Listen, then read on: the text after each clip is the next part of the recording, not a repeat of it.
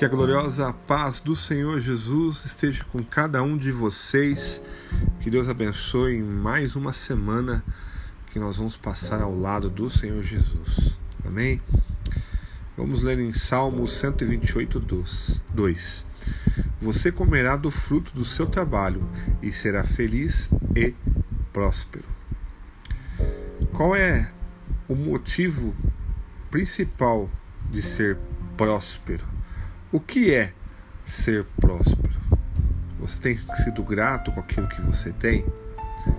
Hoje, quando a gente olha para a sociedade que vive uma corrida, às vezes, muitas vezes, de crescimento profissional, crescimento financeiro, o pessoal se esquece que foi Deus que providenciou tudo o que temos nas nossas vidas todo o trabalho ele dignifica, sim. Seja o mais simples que for, até o alto escalão de uma grande empresa. A gente vive num mundo totalmente desigual, né? Pessoas ganhando pouco, muitos ganhando muitos e muitas pessoas que passam por dificuldades.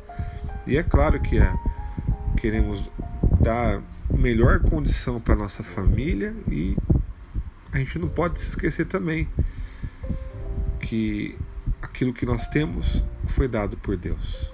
Né? No tempo certo, Deus irá nos abençoar. E tudo aquilo que nós temos, nós somos prósperos, porque Deus nos deu conforme a sua vontade. O primeiro passo para que possamos ter crescimento em nossas vidas é reconhecendo e agradecendo por aquilo que Deus já fez por nós tudo aquilo que fizer, seja no lazer ou seja no trabalho, faça para que Deus seja glorificado, irmãos. Se você estiver numa condição de trabalho que não que você não, não te faz bem, coloque a sua condição de trabalho diante de Deus e espere o agir dele. Trabalhe, dê bom testemunho e Deus, no momento certo, ele irá te prover. Confie plenamente no Senhor. E seja feliz naquilo que você faz, no seu trabalho. Trabalhe com a consciência que Deus está com você o tempo todo. Faça tudo como se estivesse servindo a Deus. E é isso que a palavra de Deus diz. Né? Faça tudo conforme como se estivesse fazendo para o Senhor. Pratique a Bíblia Sagrada no seu trabalho, com todas as suas atitudes, e não apenas em palavras, como muitos o fazem. Não adianta falar de Deus se você não pratica. Não adianta. Compartilhe somente com Deus os seus sonhos e a sua vontade de crescer, porque Ele é conselheiro de verdade e Ele quer nos abençoar de verdade. Tudo aquilo que Deus faz é bom e é tudo aquilo que nós precisamos. Seja grato tudo que você tem. E tenha certeza que isso, que isso é o motivo principal de nós falarmos que nós somos prósperos.